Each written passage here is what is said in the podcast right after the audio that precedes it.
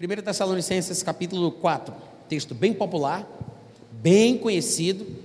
Inclusive, talvez seja esse aqui o texto mais popular sobre o arrebatamento. Não é talvez o mais explícito de que o arrebatamento aconteça antes da tribulação, mas certamente é o mais popular, mais conhecido, mais citado e etc e tal. Mas tem uma coisa interessante aqui que às vezes a gente não observa. Abre em 1 Tessalonicenses 4 e olha aqui para mim, tá? Não vai ler sozinho, não, bora ler todo mundo junto. Olha essa covardia. Olha para cá. Olha para cá. Aqui, daqui a pouco a gente lê junto, presta atenção. Aqui, a gente tem não só os detalhes que são bem descritivos deixados por Paulo sobre a questão do arrebatamento, como também nós temos uma ordem, uma sequência, acontecimentos estabelecidos ou dispostos em forma cronológica. Ele fala do que vem primeiro e do que vem depois. E é exatamente isso o que nos dá a certeza, não é a única coisa, tá? Que a gente vai usar para ter certeza de que o arrebatamento é antes da tribulação, mas no texto mais popular sobre o arrebatamento, Paulo faz questão de deixar as coisas claras na sua devida ordem. Como vocês sabem, do versículo 13 ao versículo 18, ele fala do arrebatamento, mas o que muita gente se esquece ou não percebe é que o texto não para ali. Essa divisão em capítulos e versículos é uma coisa que foi acrescentada, não foi Paulo quem dividiu em capítulos e versículos, é uma coisa que foi acrescentada depois. Na verdade, os capítulos foram criados no ano de 1300 e os versículos foram criados no ano de 1500, agora, praticamente, né? Recentemente, na nossa época. Então, isso é uma coisa é, recente. Na época que Paulo escreveu, era um pensamento contínuo, era uma ideia sendo desenvolvida do início ao fim.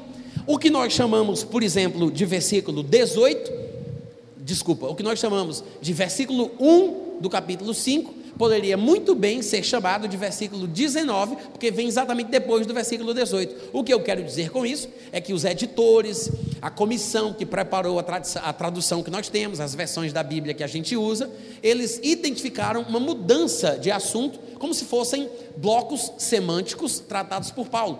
Por isso que eles colocam essas subdivisões, colocam títulos, subtítulos, dividem em capítulos, para dar uma certa orientação ao leitor. É maravilhoso isso, nos ajuda a perceber a mudança de foco de Paulo e também ajuda na leitura pública, porque se eu dou a referência, capítulo tal, versículo tal, todo mundo consegue abrir e ler ao mesmo tempo. Seria muito difícil a gente pegar um livro com frases e linhas corridas, sem essa subdivisão de versos, e todo mundo encontrar o mesmo lugar assim tão rapidamente como a gente faz. Então, eu não estou criticando, eu estou explicando o que é que acontece aqui. Paulo está desenvolvendo uma ideia. Então, o assunto não para necessariamente no versículo 18. Sim, ele fala do arrebatamento do versículo 13 ao versículo 18, mas ele continua falando de escatologia.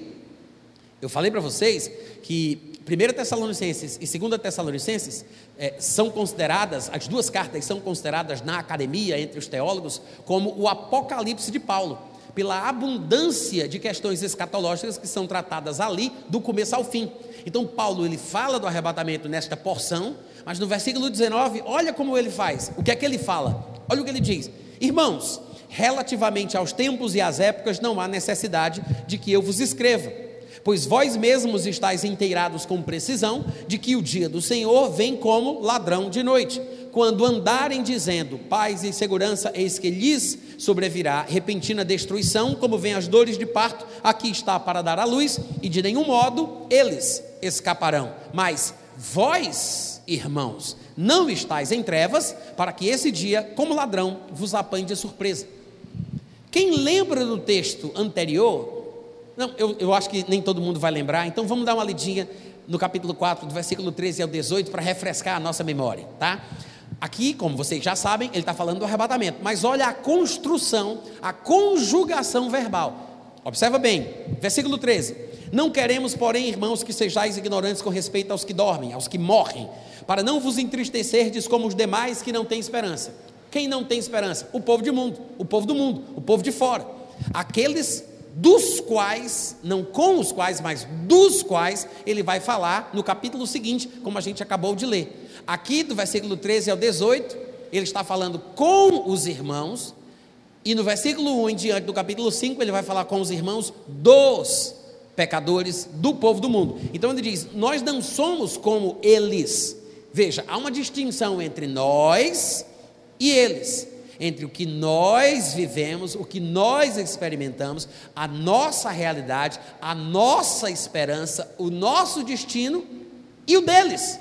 São duas coisas diferentes. Então ele diz: Não vos entristeçais como os demais que não são crentes, porque eles não têm esperança. Nós temos uma esperança. Aí ele explica: Se cremos que Jesus morreu e ressuscitou, assim também Deus, mediante Jesus, trará em sua companhia os que já morreram. Ora, ainda vos declaramos por palavra do Senhor isto: nós, os vivos, os que ficarmos até a vinda do Senhor, de modo algum precederemos os que dormem, ou seja, não passaremos na frente da fila para o encontro com o Senhor Jesus, porque quem morreu já está com Ele, que é por isso que quando Ele vier, os que morreram virão com Cristo Jesus. Então não tem como a gente preceder os que dormem neste encontro, porque eles já estão com eles. Viver aqui é Cristo, mas morrer é incomparavelmente melhor.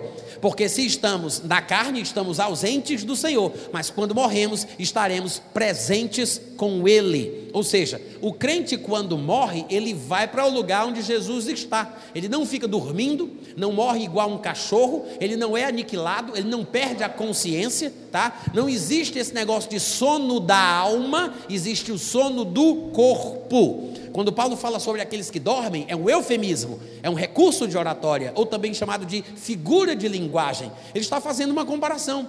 Ele está usando uma palavra mais branda, mais leve, para falar de algo mais dramático. Ele está falando da morte.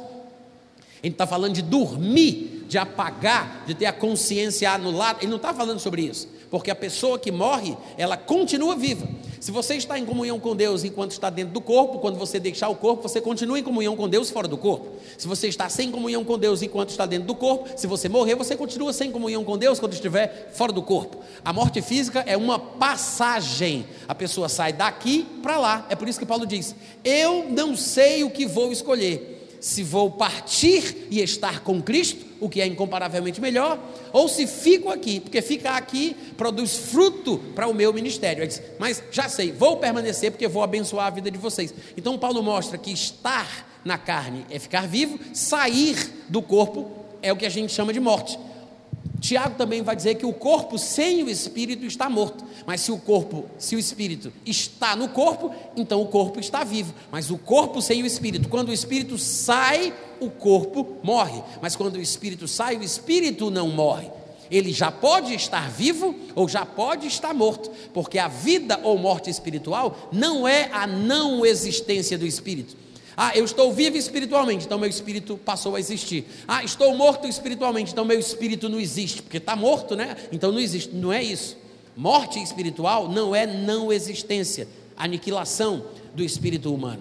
É mais ou menos como um braço que vai ser anestesiado para passar por uma cirurgia e ele fica morto para o resto do corpo ele está momentaneamente separado, né? ali os nervos estão desligados, suspensos, aquela conexão, e ele está morto para o resto do corpo. Não é que o braço não existe, o braço está lá, mas está momentaneamente desligado. A morte espiritual é a separação entre o ser humano e Deus. Então, o espírito humano daquela pessoa está desligado de Deus. Não é que não exista, existe, mas existe sem comunhão, sem ligação com a fonte da vida. Quantos estão entendendo? Então, o espírito continua consciente e existindo. A pessoa não é crente, morreu, continua viva, acordada, consciente, e ela vai para um lugar compatível com a realidade espiritual na qual ela se encontrava quando estava dentro do corpo. Se ela está sem comunhão com Deus, quando ela morre, ela vai para o inferno.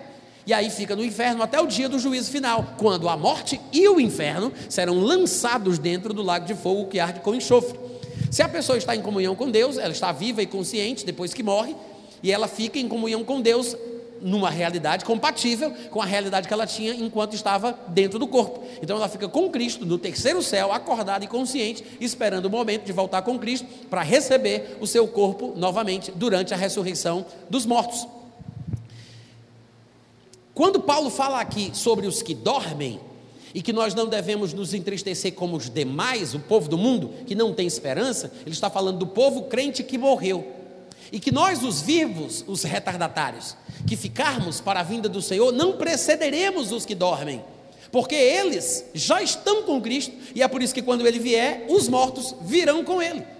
Nós somos os últimos a se encontrarem com Jesus e os últimos a receberem um corpo novo, incorruptível e imortal, capaz de suportar a eternidade que nos está destinada, mas os mortos em Cristo já estão experimentando previamente os privilégios. Que é por isso que ele diz no versículo 15: Vos declaramos por palavra do Senhor, que nós, os vivos, até, os que ficarmos até a vinda do Senhor, de modo algum precederemos os que dormem, porquanto o Senhor mesmo, dada a sua palavra de ordem, ouvida a voz do arcanjo, ressoada a trombeta de Deus, ressoada a trombeta de Deus, ele descerá dos céus e os mortos em Cristo. Observe bem que ele está falando dos mortos em Cristo, ele não está falando de todos os mortos, nem sequer de todos os justos mortos, ele não está falando da ressurreição de todos os santos, ele está falando de uma morte, é, de uma ressurreição seletiva, mortos em Cristo, em outras palavras, são aqueles que morreram depois que a igreja do Senhor Jesus nasceu. A expressão em Cristo só é usada no Novo Testamento centenas de vezes e se refere àqueles que estão no corpo de Cristo em Cristo é estar no corpo, estar no corpo é fazer parte da igreja. A igreja nasce depois que Jesus ressuscita, se assenta à direita de Deus, envia o Espírito Santo e, a, e o povo recebe o Espírito Santo. Ou seja, tem um homem no céu e tem o céu dentro do homem. Assim como Jesus representa a humanidade à direita de Deus, o Espírito Santo representa o Senhor Jesus dentro dos nossos corações. É aí que nasce a igreja. Então, quem morre depois do surgimento da igreja é chamado de morto em Cristo. Os santos e justos do Antigo Testamento são santos, são justos, mas não são mortos em Cristo. É outra classe de mortos. Neste momento, Paulo não está falando da ressurreição final, da ressurreição geral, da ressurreição dos santos, dos crentes, dos justos ou dos salvos. Ele está falando, como o próprio texto diz, da ressurreição dos mortos em Cristo. É uma ressurreição seletiva. Natan é, onde é que fala sobre isso no Antigo Testamento? Em lugar nenhum. O Antigo Testamento fala de uma ressurreição final depois da tribulação. Essa ressurreição mencionada por Paulo, ensinada por Paulo, é um mistério, como ele coloca, né? Lá em 1 Coríntios 15 ele fala exatamente isso: Eis que vos digo um mistério. Nem todos dormiremos, mas transformados seremos todos, num abrir e piscar de olhos, no ressoar da última trombeta. Ou oh, glória! Ou seja, Paulo está dizendo que é um mistério, porque não é informação de domínio público, é uma coisa que Jesus contou para ele, de forma especial e particular, que ele trouxe para a igreja. Jesus trouxe essa revelação. Não há nenhum texto no Antigo Testamento que fale sobre essa ressurreição. Que é por isso que, quando ele vai falar sobre ela, ele diz: Vos, de, é, vos declaramos por palavra do Senhor, como diz no versículo 15. Jesus apareceu para Paulo, contou para Paulo, depois Paulo contou para a igreja. Não é uma coisa que dava para ler na Bíblia daquela época. Não está nos textos do Antigo Testamento. Quantos estão entendendo? Então é um mistério que é revelado por Paulo, porque se trata de uma ressurreição sobre a qual jamais o Antigo Testamento falou. É uma ressurreição seletiva. Os mortos em Cristo ressuscitarão primeiro, e no versículo 17 ele diz: Depois nós, os vivos, os que ficarmos, seremos arrebatados arrebatados juntamente com eles, entre nuvens, para o encontro do Senhor nos ares, e assim estaremos para sempre com o Senhor. E como é que ele conclui? No versículo 18 ele diz: Consolai-vos, pois, uns aos outros com estas palavras. Ou seja, Paulo não tem em vista que ainda vai haver uma tribulação antes do arrebatamento. Porque se existe uma tribulação como nunca houve, nem jamais haverá na história da humanidade sobre a face da terra, ué, é uma coisa muito importante, é muito grande para ele se esquecer. Como é que ele pula do versículo 17, quando ele fala do arrebatamento, para o versículo 18 falando do consolo, sem mencionar essa desgraça?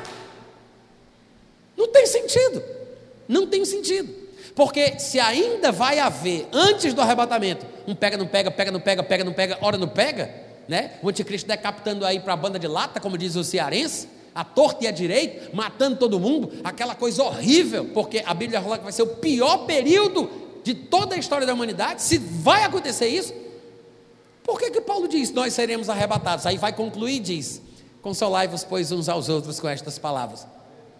Ou seja, se tivesse a tribulação, ele deveria ter dito: bom, nós seremos arrebatados, não esquecendo que vai ter as decapitações, vai ser um pega do pega, vai ser aquela coisa toda, a tribulação, vai ser uma angústia, muita morte, muita. Mas consolai-vos uns aos outros com estas palavras. Não, gente. Por quê? Porque na cabeça de Paulo, para o crente, ele pula do momento que ele está vivendo para o arrebatamento sem passar pela tribulação. O consolo é justamente a ideia de que nós seremos arrebatados antes que a tribulação comece.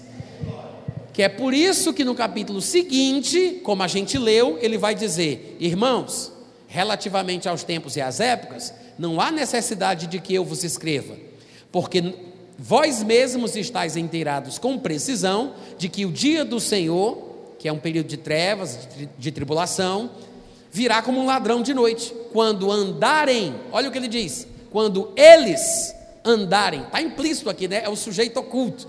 Quando andarem dizendo, quem vai andar dizendo? Eles, eles andarem. Eles, o povo do mundo, quando eles andarem dizendo, ah, agora a gente tem paz e tem segurança, eis que lhes, diz o versículo 3, não é nos, não é vos, é lhes sobrevirá repentina destruição, como vem as dores de parto, aqui está para dar à luz, e de nenhum modo eles escaparão. Mas vós, irmãos, não estáis em trevas, para que esse dia vos apanhe de surpresa como um ladrão de noite.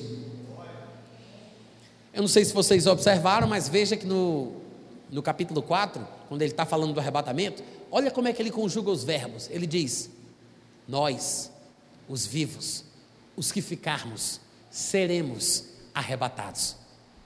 Ele se inclui.